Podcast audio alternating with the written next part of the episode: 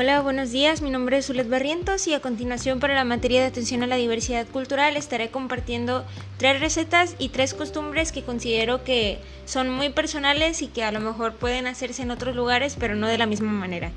Comienzo con, con las recetas. Eh, la primera es soya marinada. Para hacer esta receta se calienta un litro de agua hasta hervir y una vez que comience a hervir se apaga el fuego y se deja remojando la soya texturizada.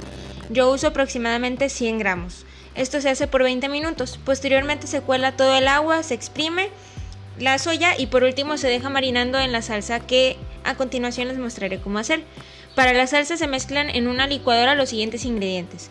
Un cuarto de taza de salsa de soya, un trozo aproximadamente un cuarto de cebolla, dos clavos en polvo, una pizca de azúcar mascabada, una cucharadita de ajo en polvo, una cucharadita de pimienta en polvo y por último se le agrega un cuarto de taza de agua poco a poco para ir viendo la consistencia y que no quede tan líquida.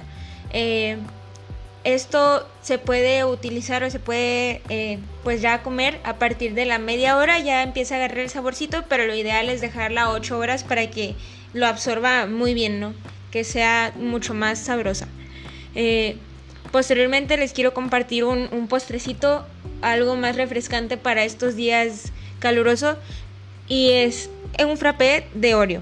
Para ello se necesita hielos, leche y galletas Oreo y Hershey's líquido. Este último es opcional. No les digo cantidades porque pues es muy al gusto de la persona, pero si se quieren dar una idea, pueden servir los hielos en la licuadora hasta la mitad del vaso. Se le agregan aproximadamente 10 galletas de Oreo. Esto se los digo para un vaso de licuadora de un litro y medio. Quizás quieras ponerle más. Le pueden quitar el relleno si no lo quieren tan grasoso. Se agrega leche este que cubra los hielos, se agrega un chorrito de Hershey, se licúa y se puede servir.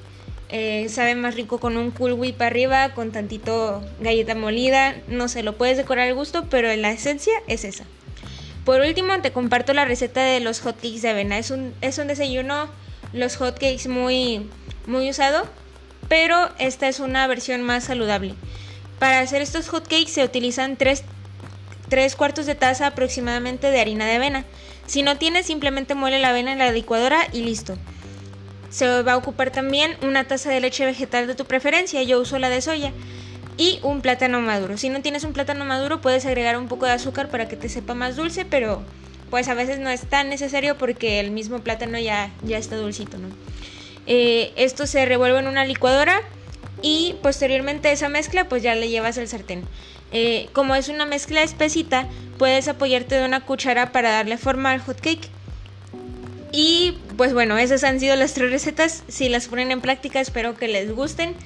Y pues ahora continúo con las tres costumbres, ¿verdad? Eh, la primera que me gustaría compartirles es una que nosotros llamamos terapia familiar. Eh, esto le pusimos así porque eh, yo estoy estudiando psicología, ¿no? Eh, yo fui la que tuvo la iniciativa de, estas dinámicas en la familia, pero es más como, pues un nombre así normal, ¿no? Lo que hacemos ahí es que como tenemos una vida muy a las carreras, ¿no? Entre semana, agarrábamos un tiempo, generalmente los sábados en la noche, para, para platicar, para hacer como preguntas así más personales para, para podernos desahogar, no dar ese espacio de desahogo o de cosas más, temas más relevantes para nosotros o un poco más difíciles de platicar y pues poder apoyarnos, ¿no? Conocer también nuestros puntos de vista sobre temas controversiales.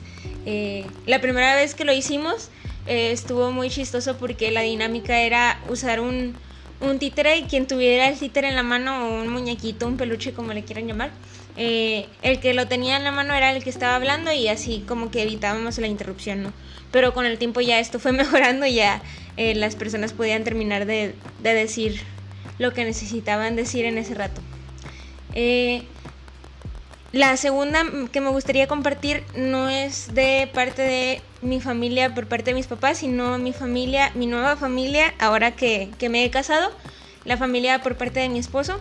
Eh, ellos lo que hacen en Año Nuevo, bueno, de un tiempo para acá ya no lo hicieron, eh, pero era que en Año Nuevo, eh, en esa transición de fin de año a Año Nuevo, el abuelito de mi esposo hacía globos y en cada globo le dibujaba a, cada uno de los familiares, ¿no? A, su esposa, a sus hijos, a sus nietos.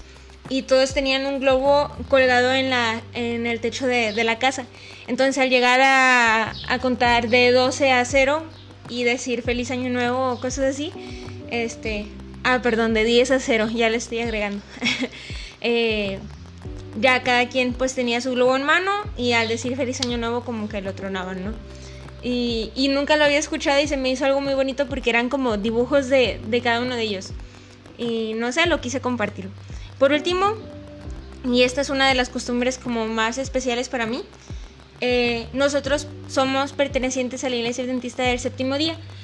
Y una de las cosas que caracterizan a nuestra iglesia, que es de una rama del cristianismo, bueno, son dos.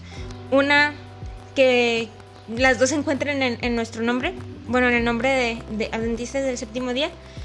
El primero es que creemos en la segunda venida de Jesús y por eso Adventistas, advenimiento.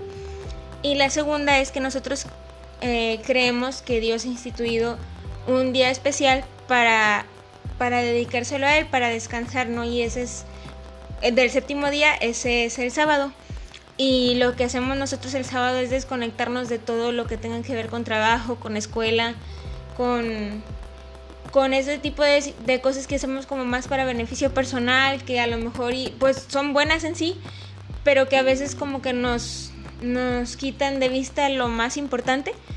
Y ese día lo, lo usamos para poder aprender más de Dios, para pasar tiempo con Él, para leer la Biblia, para orar, para congregarnos, para para seguir aprendiendo y también pues para, para compartir con otros, ¿no? No solo de una forma como con palabras, sino también con hechos, ¿no? Del amor de Dios. Esa es nuestra intención y la verdad es que si, si tú que me estás oyendo te has sentido como muy cansado, a veces como que pasa este burnout, este, que necesitas un, un tiempo, ¿no? De, de descanso, eh, te recomiendo mucho hacerlo, ¿no? Separar este, este día y, y, la verdad es que hace un cambio enorme. A veces creemos que es como, uh, como una pérdida de tiempo porque Chin ese día lo aprovechaba para limpiar la casa o para hacer tareas o para hacer este tipo de cosas. O es el día en que más trabajos hay. Pero créeme que, que es una experiencia muy, muy bonita que pues te animo a no perderte. y bueno, estas han sido las tres recetas, las tres costumbres que quería compartir el día de hoy. Muchas gracias por escucharme. Y pues quedo atenta para, para conocerlas de ustedes también, ¿no? Las de mis compañeros. Y pues nada, muchas gracias. Espero que hayan sido de su gusto y que si hacen las recetas, pues ahí me manden alguna fotito, ¿no? Saludos, que Dios les bendiga.